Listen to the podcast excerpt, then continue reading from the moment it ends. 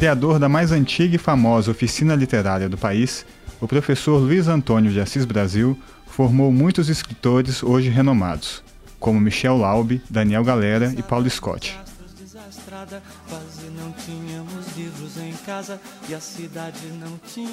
A partir da experiência de 34 anos de oficina na PUC do Rio Grande do Sul, Assis Brasil compôs o livro Escrever Ficção, elaborado com a colaboração do escritor e ex-aluno Luiz Roberto Amabile.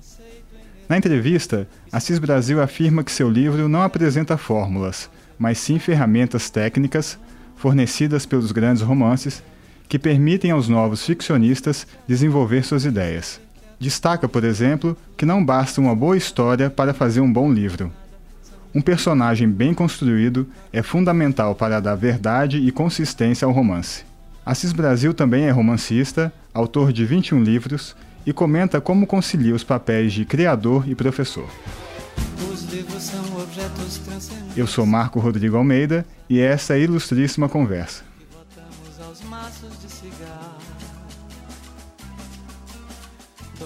Assis, é possível ensinar alguém a escrever ficção? Como funciona isso? Penso que é possível dar os instrumentos para isso.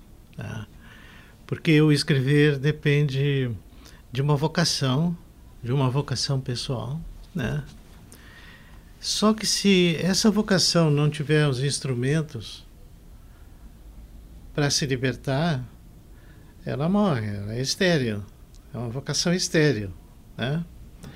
Então, muitos consideram que têm, consideram a si mesmos como detentores dessa vocação, e muitas vezes, uh, certa ou não, e muitas vezes não sabem como expressar aquilo.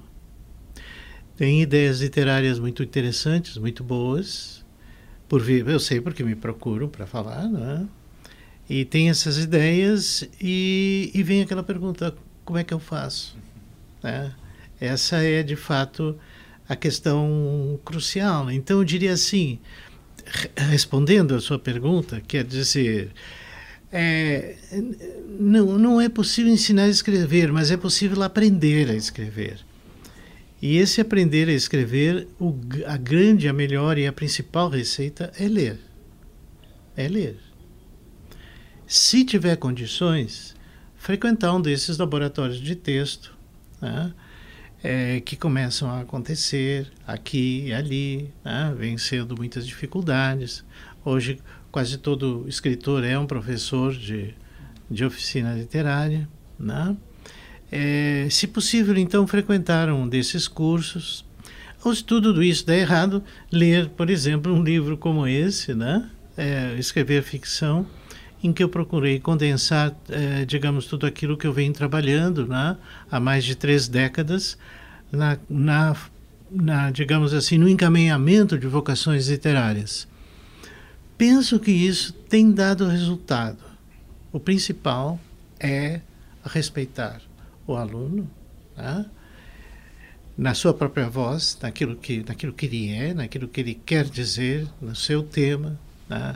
no seu modo de se expressar. Né?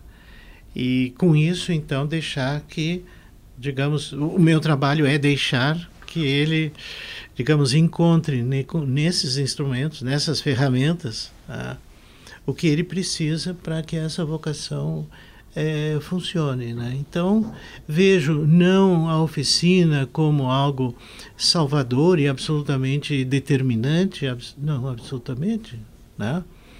É, mas eu creio que pode ser de alguma ajuda para quem eventualmente possa se sentir, digamos, não, não, não ter, sentir como não detentor desses meios, desses instrumentos, né? Para poder uh, expressar o que querem dizer. É mais, é mais ou menos por aí. Né? Então, resumindo, é, não se ensina, mas se aprende. E o que, que te motivou a começar a oficina, né? Ah, algo bem pontual, que foi um, um encontro que eu tive com um amigo, o Jaime Cimente.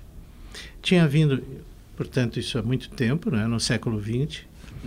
Tinha vindo dos Estados Unidos, ele nunca era muito interessado por essas coisas, né? E disse, escuta, algumas universidades americanas, eu conheci lá a Universidade de Iowa, né? que trabalha com isso, eu já tinha uma certa. Mais ou menos eu conhecia. Mas atenção, tudo isso é pré-internet. Era o que estava em livros, era, sabe, uma coisa. Disse: Olha, pode ser uma coisa interessante, por que, que tu não, não faz isso? Tu já é professor, é professor lá na, na PUC, já era professor há 10 anos. Tu tens aí quatro livros, ou sei, três ou quatro livros, né? Podia juntar as duas coisas. Eu quero ser o primeiro aluno, o Jaime me disse. Eu disse, olha, não sei, vamos ver, né? Vamos ver, me entusiasmei. Depois pensei um pouco, eu disse, puxa, realmente, né? E eu não tinha nada, né? Eu não tinha nenhum modelo, não tinha nada. Né? Me enchi de coragem e fui falar com o pró-reitor de pesquisa e pós-graduação, que era um senhor, assim, com alguma idade, um religioso, né? Possivelmente assim com ideias mais conservadoras, né? E fui falar, e ele ficou me ouvindo. Só me ouvia. Eu acho que eu falei uns 20 minutos. E fui ficando assim cada vez mais desanimado, né? Aí ele me disse: Tá, entendi. Agora eu entendi o que, que é. Aliás, eu entendi totalmente, mas acho que entendi o que, que é. Quer dizer que isso que o senhor quer fazer, então é uma coisa nova. Eu disse: É, é nova. Aí ele disse: Então eu quero. Isso ele me disse há 35 anos. Eu quero. Vou lhe dar todas as condições para trabalhar. Foi um religioso, o irmão Elgo Clemente, né? da PUC, na Universidade Católica Vou lhe dar todos os meios para isso. Sua carga horária, tudo, me diga uma sala, me diga não sei o que, o que, que precisa. Bom, saí de lá super feliz, mas com um enorme ponto de interrogação. O que, que eu faço agora? Eu não tinha modelo nenhum, como eu disse, tempos de pré-internet, eu não tinha nem como entrar na internet e ver como é que os caras os cara mais experientes faziam, né? Aí era aquele negócio, sabe, escrever ofício, ah, botar dentro do envelope, né? Sabe? Fechar envelope, selar, colar, lamber o selo, colar e mandar. Claro, hoje a gente diz como, como é que a gente conseguia viver. Mas as universidades pedi pelo amor de Deus que me mandasse um prospecto, me mandasse alguma coisa. Algumas até mandaram, mas mandaram, já estava adiantado o curso e tal, né? Até algumas foram úteis. Mas o fato é que eu tive que criar uma metodologia e assim fui, né? Quer dizer, abrimos as inscrições. As meninas da secretaria se atrapalharam e escreveram todas. Quando eu cheguei na sala de aula, tinha umas 80 pessoas. Disse assim: não é possível, o que, que eu vou fazer, né? Aí elas disseram: ah, mas o senhor não falou que tinha um número fechado de alunos, de fato. Quantos eram? 15. e você deu aula para os 80? Dei. Mas aí, aí eu fui tão draconiano assim que, que o pessoal foi demandando, né? Ah, e no fim eu fiquei com um grupo aqui que realmente me interessava, né? Entendi. Porque tinha muita gente lá que não sabia o que estava fazendo ali, né? A oficina dura, dura em média quanto tempo? É um ano. Um ano. Exatamente um ano, com uh, dois semestres. Num semestre, 15 uh, quintas-feiras e no segundo semestre 15 quintas-feiras. O total da oficina é de 30 encontros, cada um com três horas de duração, das duas às cinco da tarde. Tem um, tem um programa em que eu trabalho as questões que são trabalhadas no livro, né? A personagem, o, o tempo, o espaço, né? o enredo e tal. No primeiro semestre. No segundo, eu trabalho com seminários feitos pelos próprios alunos, de textos dos próprios alunos. Tá? Então, meu trabalho no segundo semestre é mais de um coordenador. No primeiro, eu sou mais professor. No segundo, eu sou mais coordenador dos debates. E aí é um grande. É, aí eu considero que há um, um grande avanço, porque, digamos, a pessoa está discutindo não com a namorada, não com o namorado, não com a mãe, não com a tia, sabe? Está discutindo com gente que sabe, que pode avaliar o texto, dizer alguma coisa concreta né? e, debater num plano assim do ah, mas eu acho assim, tem um, esse texto tem um problema e tal. Me diga qual é o número de linha que está esse problema. Sabe? A gente objetiva. Então, todos eles trazem com as linhas numeradas, a gente objetiva a discussão. E me parece que aí é que acontece uh, o, o, grande salto. Né? Uma vez que eles já estão dominando, oh, espero, dominando as técnicas, né? É, no segundo vem, no segundo semestre, então, é a aplicação dessas técnicas. Né? E desde o começo você notou uma procura grande, né? É mais do que sua expectativa, né? Sim, de fato. É. Aí a gente passou a fazer seleção, né? Nem se fala que o Brasil é um país onde se lê pouco e tal, mas tem muita gente querendo ser escritor no país. É, é assim, nós temos em média 70, 80 candidatos para as 15 vagas, né? Varia um pouco, mas é mais ou menos em torno disso. Tá? É, que eu considero interessante, bom para um número, mesmo é, para os números brasileiros, digamos assim, para a realidade da cultura brasileira, especialmente da cultura literária brasileira, que tanta gente queira. Tá? Então, uma seleção, essa seleção são, eu, eu, são três colegas, jovens colegas, professores de escrita criativa, que fazem essa seleção para mim, me aliviam de um. Não de um trabalho, que trabalho não é problema para mim, mas é de situações. É, digamos, filhos daqueles que foram meus alunos agora já querem ser e tal, né? ainda ah, que não pode arrumar e tal. Então eu digo, olha, não, não, não dá, mas eu, eu, eu, não, eu já não fico tão tão preocupado com esse número porque eu, eu visitei eu visitei na, na Alemanha um, dire, um coordenador de oficina e na Universidade de Leipzig e ele ele tinha assim aquilo atulhado de papéis assim no chão no, até assim um metro e meio do chão era uma coisa enorme eu disse o que, que é isso são os candidatos à próxima oficina eu digo não é possível eu, pois é isso mesmo então, ele tem lá, será, quase 300 candidatos. Claro, é outra realidade. Né? O que, que você nota que um aluno, tantos alunos querem ser escritor, o que, que eles... É, o que, que eles esperam, assim? Quais perspectivas que eles têm Isso, em termos é, de parte, manter uma é, carreira? Né? Exatamente, né? é. Isso parte de, de, de, de, um fenômeno, é que são grandes leitores. Que quem, se, quem quer ser escritor, salvo exceções, naturalmente, é uma pessoa com muita leitura. Então, meu ver, essa questão do nosso país passa pela leitura, pelo ensino da leitura, né? pelo ensino da literatura. Né? É a base de tudo. Né? Digamos, vocações literárias vão surgir de um meio, de um meio em que a leitura é prestigiada. Né? Então, essas pessoas são, por princípio, são pessoas que tiveram uma boa formação, compreende? Uma boa formação escolar com muita leitura e tal. Tá? É, normalmente, infelizmente, não é na escola pública que isso acontece. Então, o que acontece? São pessoas, portanto, que já têm uma carga de leitura, então se interessam por isso. Eu, eu penso assim, ó, que nós. Hum, eu, não, eu não sei se a gente lê menos, sabe? É, eu, por vezes, eu não tenho dado concreto. É, é, é meramente empírica. Né? Quando eu ia em sala de aula de estudantes secundários, eu via assim, falar para eles, eu via três ou quatro que liam. Hoje é mais ou menos esse o número que lê. Mas bem, o que acontece? Então, nós precisamos sim antes de pensar propriamente no, na escritura, na escrita, é in, in, incrementar a, a, leitura no nosso país. Com um programa sério de leitura. Nós não temos programa de leitura no nosso país. Não temos, essa é a verdade. Então, o que acontece? É, vai ficar muito ao sabor do professor, né? mais maior ou menor interessado. Na França é uma experiência muito boa, que são os ateliês de écriture, os, portanto, os laboratórios de escrita, que funcionam no curso normal, que é nós nós tínhamos no Brasil chamávamos, né, curso normal. Hoje chamamos de magistério, eu creio.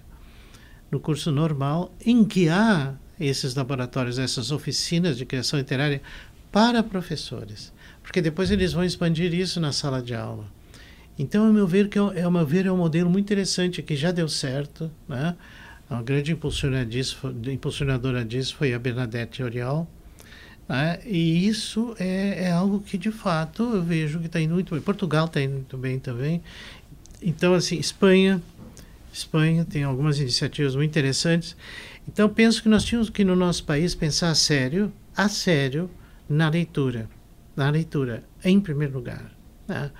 A escritura será uma consequência disso. Tá? Então, digamos, a minha perspectiva talvez não seja tão catastrófica, sabe? Se houver vontade política, e o dia que tivermos um ministério uh, de educação, enfim, uh, como a gente imagina que deva ser, né, devemos sim implantar né, um, um, bom programa de, de leitura. Daí vão surgir a, vai surgir a escritura. Muitos dos seus alunos são hoje autores reconhecidos, né, premiados, né? E você, quando, quando começam as aulas, você reconhece, assim, dá para perceber qual ou tem mais tem mais vocação ou mais persistência? Você consegue imaginar assim? Quem, Alguns sim, é? outros não. Outros não. Né? Outros têm, digamos, uma, uma trajetória discreta na oficina, discreta, e depois então se revelam, né? aparece mesmo. Né? Alguns a gente percebe desde logo. Né? O Daniel Galera foi um deles, né? que desde logo eu disse, bom, esse aí, se não entrar nada no meio, vai ser, vai ser escritor. Né? Outros que foram muito jovens, a Luísa Geisler, por exemplo, né? que está publicando pela Alfaguara, né? que é do grupo Companhia das Letras. Era uma menina quietinha, né? fazendo o seu trabalho, mas todos, quando ela lia os textos, todo mundo parava e ficava ouvindo. Né? E ela não, nem, não estava na universidade, eu acho que ela estava. Ela é muito nova, muito novinha. Né? E logo, logo eu percebi isso. Né? Carol Ben Simão também. Outros já são um pouco mais, eh, assim, no, no, durante a oficina mantiveram um padrão bom, etc. Né? Mas depois, então, né, deram saltos e saltos muito importantes. Né? Então é um pouco difícil. Outros que eu, que eu pensei que eram realmente é, muito vocacionados, né, é, eu imaginei que iam dar certo e depois Daí resolveram optar por outras, por outras coisas. Né? Você comenta aqui em algum trecho que às vezes um aluno teve dificuldade em lidar com certo tema, até por uma questão de ou porque não tinha experiência naquilo, né? Ou por algum trauma pessoal, né? Você acaba sendo um pouco psicólogo, também um pouco terapeuta desses, dos seus alunos? É Como preciso. É que... é? Não, é preciso, ah. viu? É, eu com esse tempo, né? Quer dizer, três décadas, né? Mais, é, eu chega um momento que eu sei, a pessoa diz, eu não, eu não sei escrever eu vou abandonar. Então, aí eu percebo que a coisa que está havendo um equívoco de interpretação em relação à sua própria vocação. Então, por isso, eu procuro indagar um pouco mais. Escuta, qual é o problema? Ah, pois é, isso aqui eu não acerto. Aí eu vou ver o problema não era literário. É um problema de natureza psicológica, psicanalítica, digamos assim, que aí a pessoa tem que resolver em outro lugar, né? Não é lá na oficina. Mas me dá muita pena, viu? Me dá muita pena de ver, de ver casos. Eu, eu diria até, eu poderia até dizer isso de maneira até um pouco mais radical, que a grande maioria dos problemas são de natureza psicológica, não são literários. Tá? Então eu tenho exercícios de motivação, de quebra de gelo, de desbloqueio, sabe, para a pessoa poder, sabe, uh, escrever sobre aquilo que nunca pensavam escrever, porque achavam que não tinham vocação para aquilo, mas estavam era era impedidos, encarcerados nos, nos, seus próprios problemas, né? Então não consegui isso e isso me dá me dá muita pena, porque a pessoa tem que ter a vocação, tem que ter os meios, portanto, tem que ter as ferramentas, né? e tem que ter a liberdade interior para tratar daquilo que quer tratar. E por vezes a autocensura é um problema.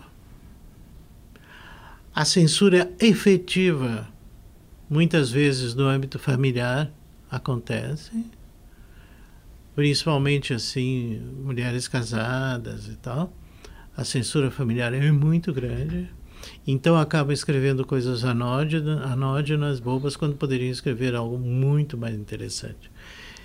Então, penso eu, penso eu, atenção, não quero ser o criador da roda, penso eu que, que, que, que, que isso seja, né, porque eu já li, claro, centenas de livros de, sobre criação literária, mas Pensou que talvez seja esse livro seja aquele que, que trata desse assunto. Né? E já vi, e já vi pessoas me, me dizerem, olha, realmente eu me convenci, o meu problema não é literário, mas eu vou resolver esse problema, porque eu quero ser escritor. Isso é uma coisa, muita coisa mudou no decorrer desses 35 anos. O perfil do aluno, né? a temática, os meios expressivos, mudou muito. Eu assisti o nascimento, o auge e o declínio da autoficção. Tudo isso aconteceu no decorrer desses 35 anos. Percebi também uma mudança no desejo do aluno, porque eles iam para lá para melhorar o texto. É? E muitas vezes para uh, ter, ter a literatura como uma atividade secundária relativamente à sua, à sua atividade principal.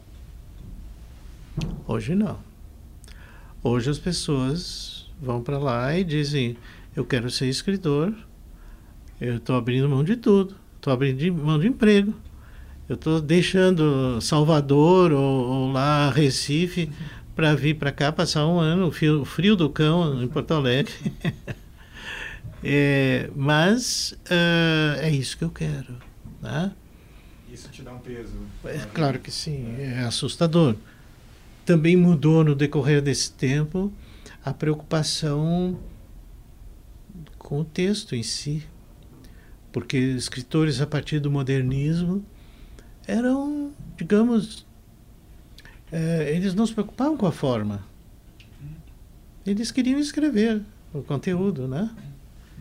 E deixava uma forma. Ou, no decorrer desse tempo, eu vi surgir esse interesse por ter uma forma qualificada, uma forma boa, se possível, impecável. É uma coisa que você comenta que uma boa história não basta, né, para ser um não, bom, não, uma boa ficção, não né? Basta. É, não, não basta. É, o que move uma, o que move um texto ficcional é a personagem. Né? É o personagem sem dúvida alguma. Você disse que o personagem é, que dá verdade, né? A, é, história, isso. a personagem consistente, dotada de uma questão essencial, que é uma, é uma teoria que eu desenvolvo no livro, né? Eh, de natureza psicoanalítica, né? Quer dizer, em suma, a personagem é um ser humano, portanto, tem tudo aquilo que o ser humano tem, os seus traumas, as suas fobias, né? as suas fraquezas, as suas necessidades. Se o leitor reconhece isso na personagem, vai acreditar na história. Então não adianta, é porque muitos me veem assim, amadores, né? É, diz, olha, eu tenho, eu quero escrever um romance. Quando eu pergunto do que que trata, as pessoas não dizem isso. As pessoas dizem, a história é assim, assim, assim, assim, assim, assim, assim. Ok, tudo bem. Mas o que que esse romance quer dizer, né? Ah, não tinha pensado. E a personagem? Aí diz, bom, a personagem vai, vai, vai saindo, né? Eu disse, não, não vai saindo. A personagem tem que provocar a história. Depende da personagem. E tudo que acontece no romance deve dar a impressão que foi provocado pela personagem. Até um raio que cai, até coisas completamente incontroláveis, aleatórias, devem dar a impressão que a, a, simples presença da personagem faz aquilo tudo acontecer. Como é o caso da Hora da Estrela, da Clarice, né? que tem o final, ela morre atropelada. Isso é um fato aleatório. Mas, dentro, do, dentro da novela que a Clarice criou, o que passa para o leitor é a impressão que ela provocou aquele acidente. Não é nada mágico, nada disso. Mas quer dizer, só podia ter acontecido isso com ela. Né? Então, a personagem é o grande motor da história, é o que dá sentido, e a grande personagem supre a inexistência da história. Né? Como é o caso do, do Brás Cubas. Né? Do Brás Cubas. Se a gente perguntar para as pessoas, escuta, o, qual é a história do Brás Cubas, do, do Memórias Póstumas do Brás Cubas, do Machado de Assis? Bom, ele, ele nasceu numa família assim, parece que ele, ele vai estudar, eu não me lembro bem onde, mas vai estudar na Europa e tal. Bom, aí começa, mesmo os machadianos se atrapalham de contar a história. Agora, o Brás não. O Brás é um grande personagem, isso ninguém esquece. Então, ele supre a inexistência da história. Né? Quer dizer, portanto, é, é uma história, enfim, que, que, que o Machado foi fazendo ao, ao gosto dele, né? É, em que acontecem episódios que são, eu diria assim, até banais, mas é que. E, e são banais, né? É, mas que o, o Brás Cuba dá, dá, todo o sentido, quer dizer, é aquela falta de perspectiva do, do, do Brás, é aquela coisa de, de não. É, é aquela coisa blazer, aquele cara que não, que não enfim, que não sabe, que é um dandy, sabe, criado assim no meio daquela aristocracia carioca e tal do Segundo Império. Então, então a gente percebe o quanto o Brás é fundamental para a existência desse romance, porque senão seria uma coisa tola, né? Seria uma coisa tola se fosse contado por um escritor amador. Mas não foi o caso. Essa você, é a primeira lição, digamos assim, né, que você passa aos alunos, né? Uma, Sim. Que, é, é por onde eu começo. Onde eu começo. É onde eu começo a minha oficina. Eu disse, vamos pensar em personagem. Aí eu trabalho com uma ideia psicanalítica. Eu não sou lacaniano, mas eu pego um conceito lacaniano de, do mito do neurótico, né? E também trabalho com Charles Morron. São os dois únicos teóricos que estão presentes no livro. E assim mesmo como nota de rodapé porque não, esse livro não é teórico, não é nada disso. Eu sou professor de teoria, eu posso, poderia encher de teoria o livro, mas não é isso. Ele é um livro de, de um escritor para outro escritor. Eu trabalho bastante com Hamlet. Eu digo para o meu pessoal, vocês têm que saber o Hamlet decor. decor. eu digo na primeira aula, vocês têm que decorar o Hamlet e aí vamos conversar. Muitos dos seus alunos falam que ao menos, assim, no mínimo tem uma grande vantagem da oficina que é você se aperfeiçoar como leitor, né? Se tornar ah, um claro. leitor melhor. Isso que você destaca claro mesmo, que, né? que é fundamental. Né? Então, né? assim, ó, já passaram pela oficina 700, digamos assim, 700 alunos. Claro que nós não temos 700 escritores, né? Mas temos 700 excelentes leitores, isso é certo.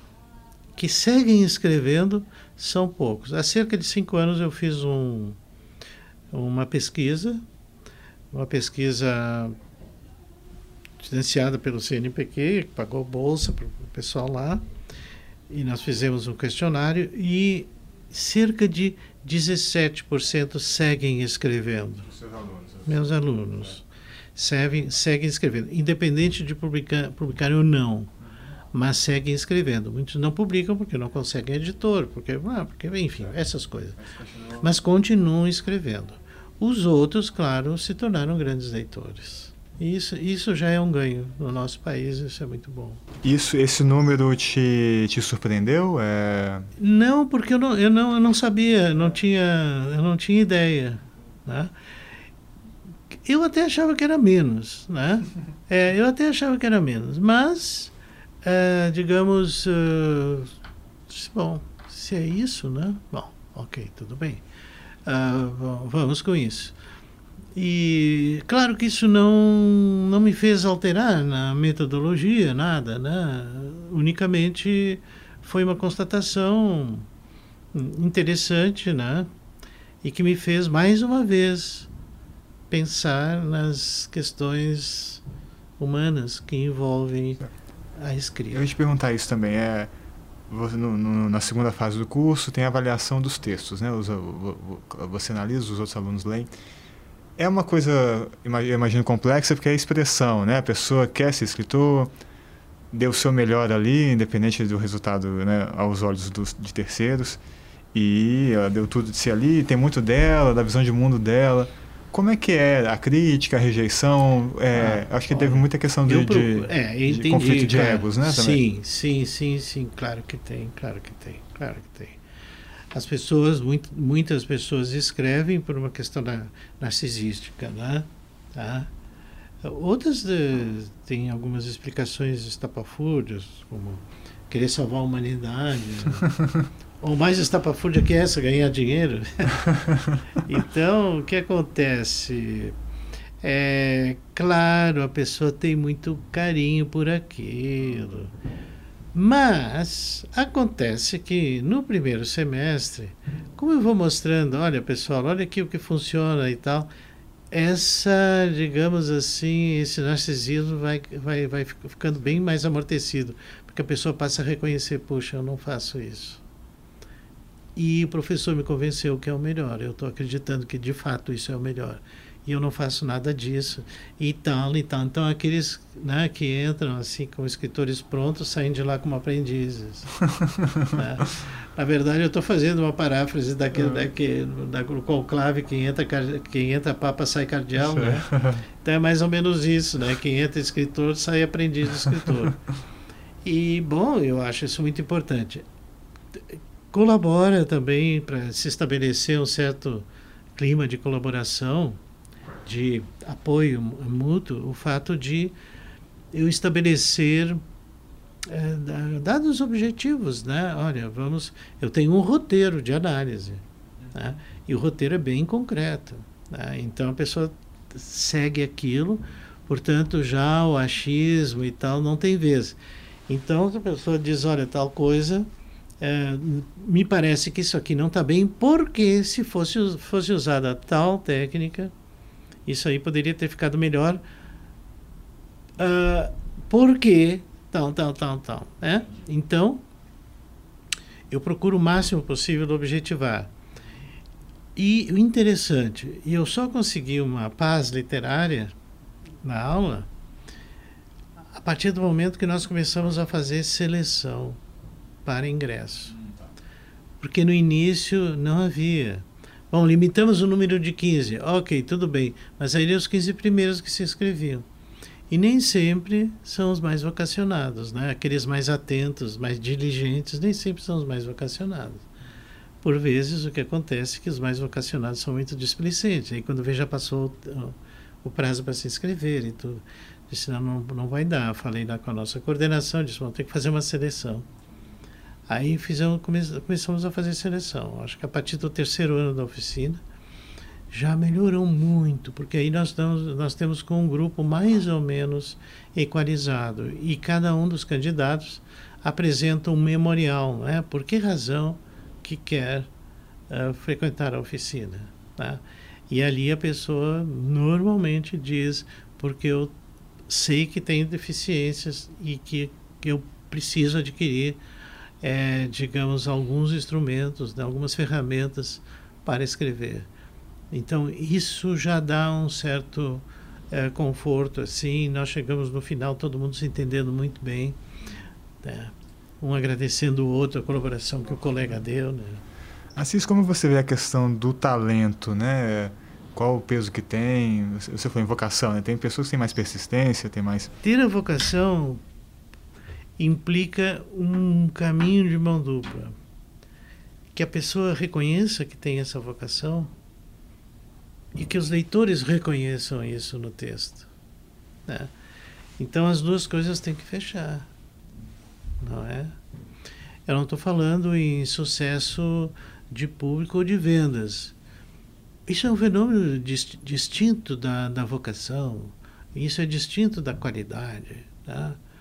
É, nós estamos assistindo hoje um algo absolutamente perverso, né? Que é aquilo do, do, do as carreiras literárias são muito curtas, né? Tornaram-se muito curtas. Quer dizer, a carreira literária hoje dura menos de 10 anos. Ou até muito menos do que isso. Né? É, autores que hoje são considerados é o novo Kafka, é o novo. E não existe mais no ano que vem, sabe? Então eu digo para meus alunos assim: olha, gente, não vamos ficar felicíssimos se nosso livro vender um monte, a gente, uh, enfim, tiver aquilo que a gente considera sucesso e tal e tal, nem também vamos ficar deprimidos se ninguém falar no livro. Nós temos que acreditar naquilo que escrevemos. E aí importa em reconhecer em si mesmo uma certa vocação para a literatura e que os outros é, reconheçam. Não necessariamente a grande massa de leitores, do que vai resultar um número expressivo de vendas, mas sim leitores bons, qualificados, resenhistas capazes que dizem algo de positivo sobre o livro. Bom, então, ok, está fechando, tá fechando as duas coisas, tá? O problema é o que fazer quando a pessoa se julga com, com vocação e não tem, né?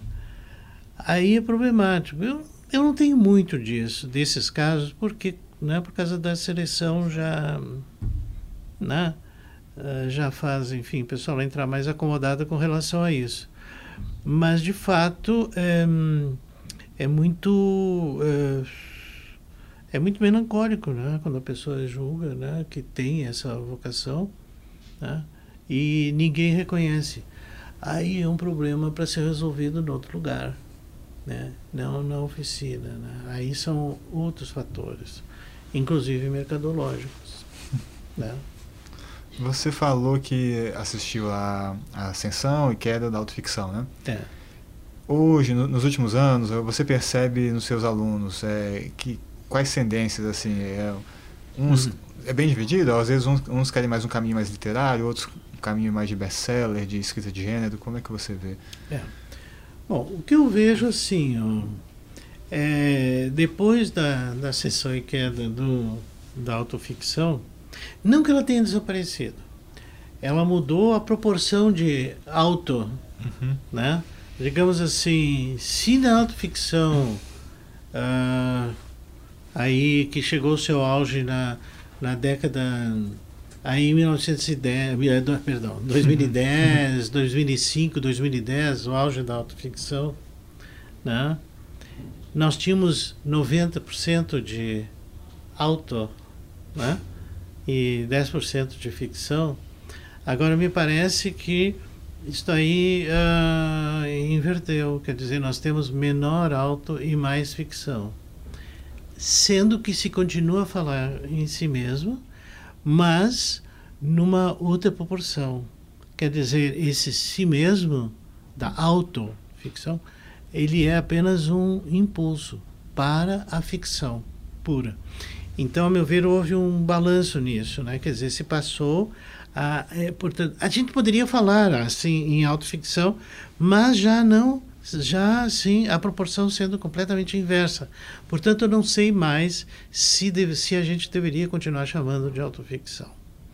Muito bem. Então, mas o que, que veio depois disso? Né? E por, pelo que está sendo substituído?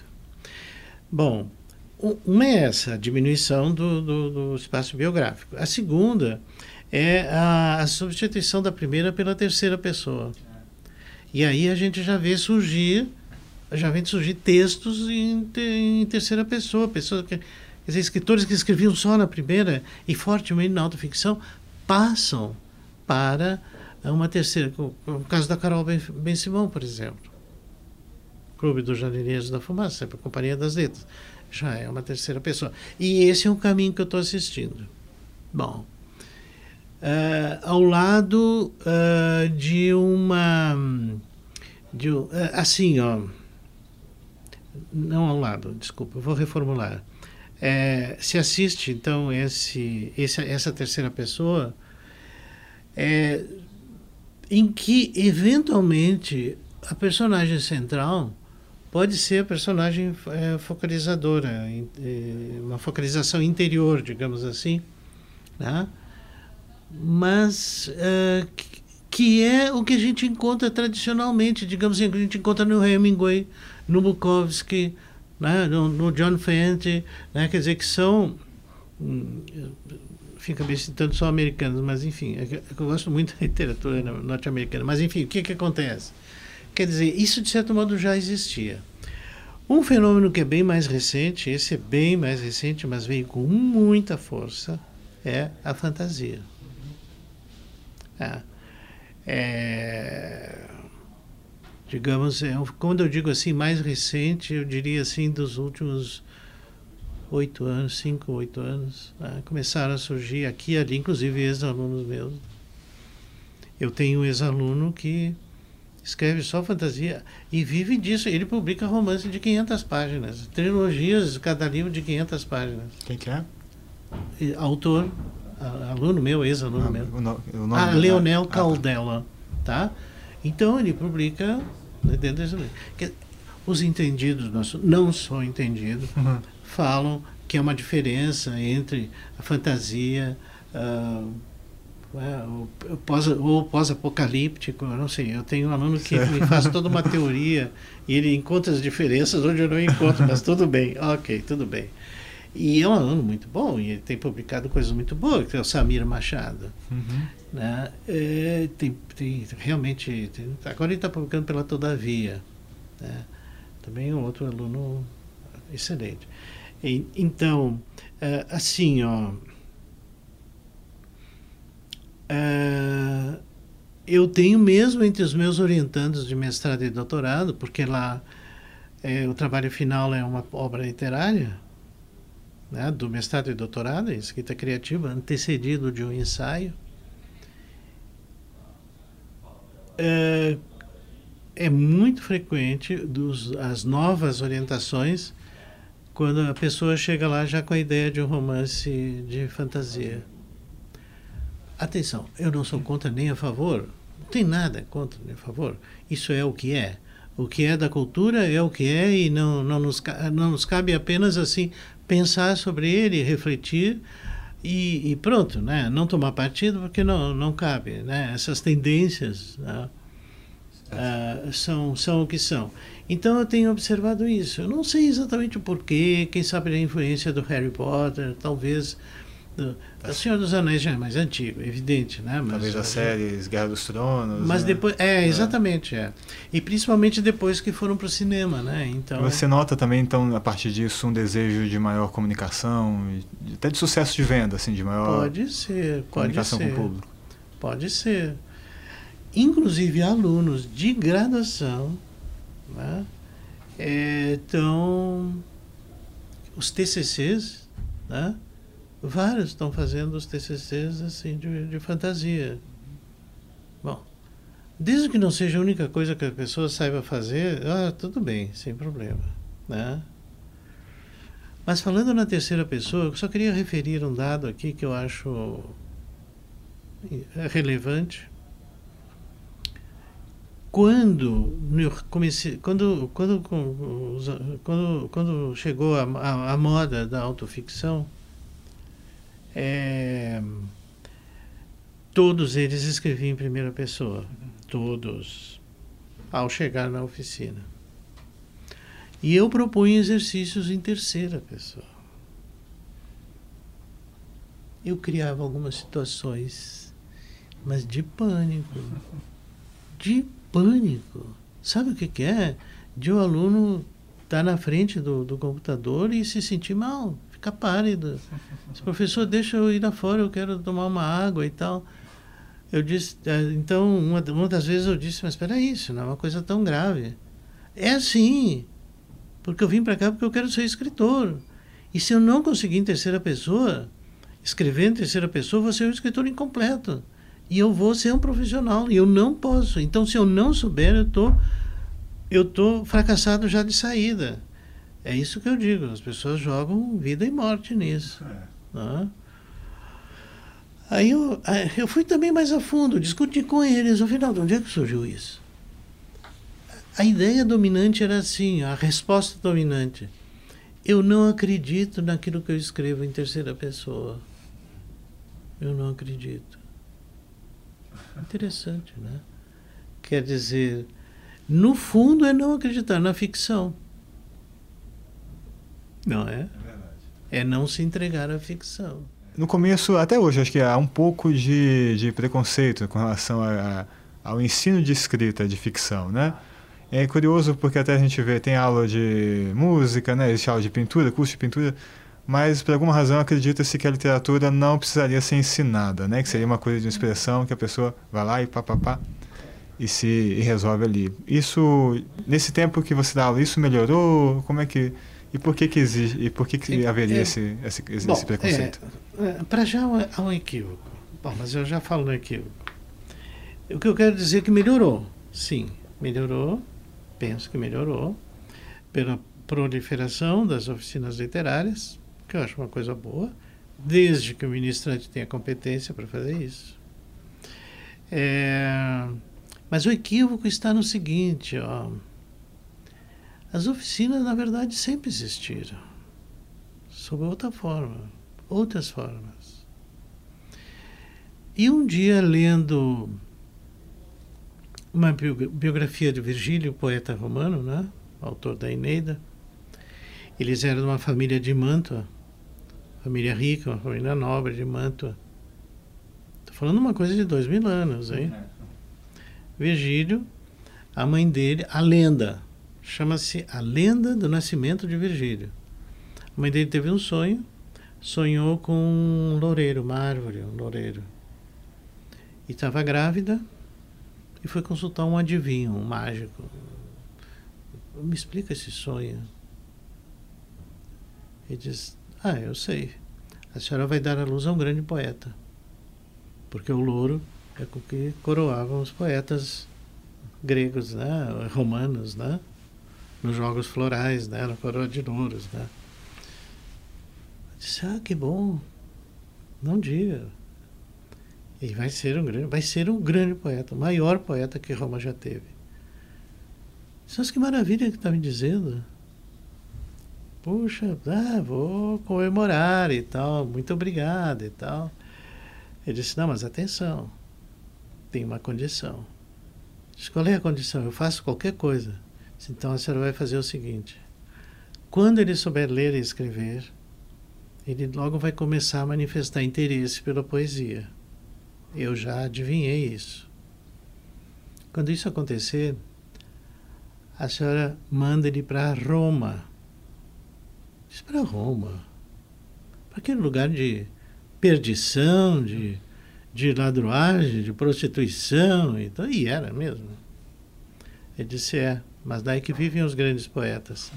Ele vai para lá para que algum deles lhe ensine a escrever poesia. Penso eu, muito modestamente, ter descoberto né, que há dois mil anos se falava em aprendizado do ensino e aprendizado da, da literatura. Né? Salvo erro, Machado de Assis foi o primeiro que falou na língua portuguesa em oficina literária.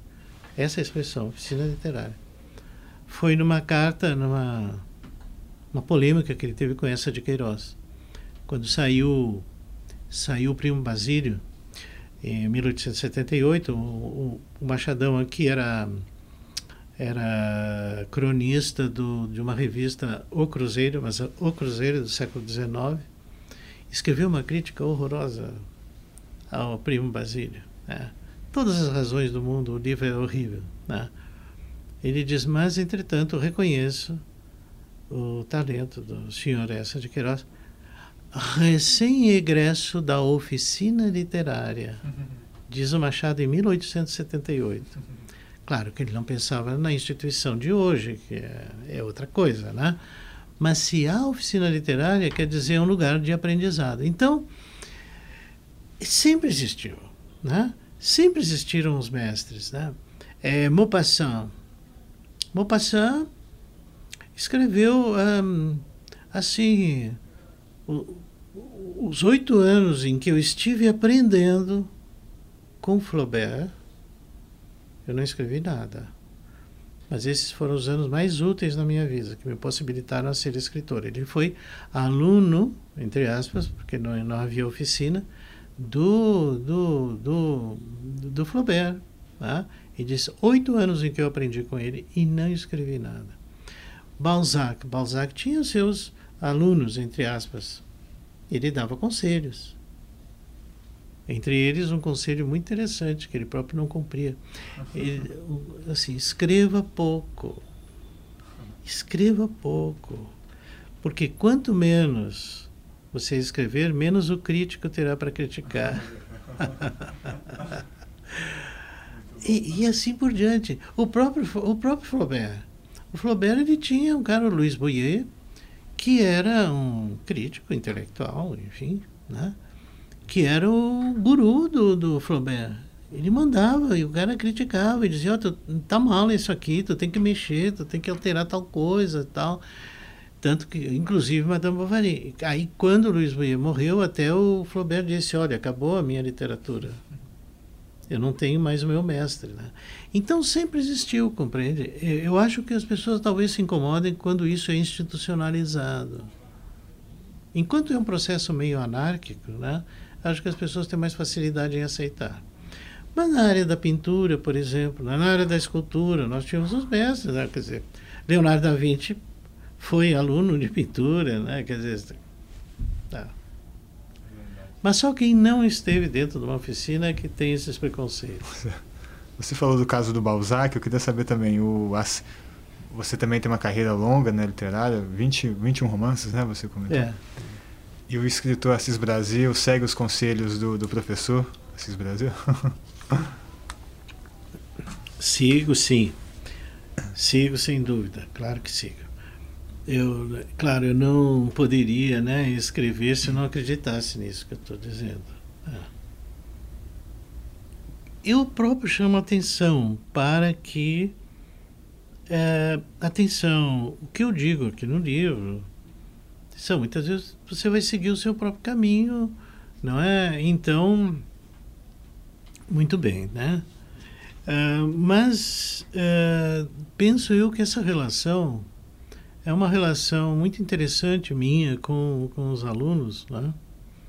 É, na medida em que eu, por vezes, tenho algumas descobertas em sala de aula derivadas do diálogo com os alunos. Né?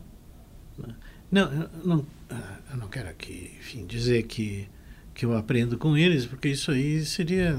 Aí é só mudar de posição. Então, o aluno dá aula e eu assisto. Não é isso. O que eu quero dizer é que. Até posso, né? Mas eu quero dizer que, por princípio, o que acontece é que o diálogo em sala de aula ele é muito bom e, e por vezes eu tenho descobertas muito, muito importantes, muito interessantes, né? que me ajudam no, no uh, inclusive a, a, pensar e a, as próprias coisas que eu estou escrevendo. Esse livro, nesse livro, teve participação Luiz Roberto Amabile, que foi, foi meu aluno, foi aluno do mestrado, do doutorado, hoje é professor de escrita criativa lá na PUC.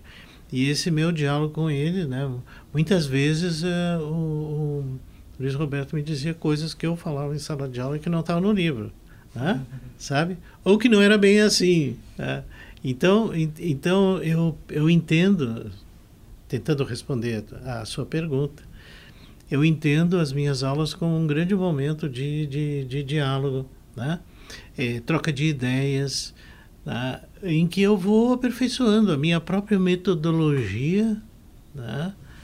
e e nessa metodologia eu procuro, procuro ser o máximo possível fiel naquilo que eu penso e aquilo que eu pratico na minha literatura. Muitas vezes eu me dou conta de que eu escrevi de tal ou qual maneira certo capítulo né, em função de diálogos, enfim, que a gente teve em sala de aula. Muito legal. Assis, foi muito bom. Muito obrigado aqui pela sua presença. Eu que né? agradeço a vocês aí o livro é muito interessante. Aqui o papo podia render né, por muito Obrigado. tempo ainda. Obrigado. Acho que para quem quer escrever ou então para quem gosta de ler, né? Acho que é, é muito útil também para o leitor, né? É, esse é, pois é, esse agora depois do, do livro publicado que eu tenho tenho tido esse depoimento, um bônus, digamos, é, que são pessoas que disseram, eu nunca vou escrever, não quero escrever, mas eu queria saber como é que isso aí funciona. Né? É, quando você destaca ali trechos de, do Machado, do Dostoiévski, então, mesmo para quem gosta de ler, é interessante ver. Ah, ele usou esse recurso, por isso que a gente sente isso, tem essa impressão, né? Eu acho que é enriquecedor para... Sim, pra... são 271 é. autores né, que estão citados, citados, ou referenciados ou com trechos transcritos. Né? Então, muito bom. Muito obrigado, Assis. Obrigado. Um obrigado a vocês. Obrigado tropeçavas nos astros, desastrada, mas para mim foste a estrela entre as estrelas.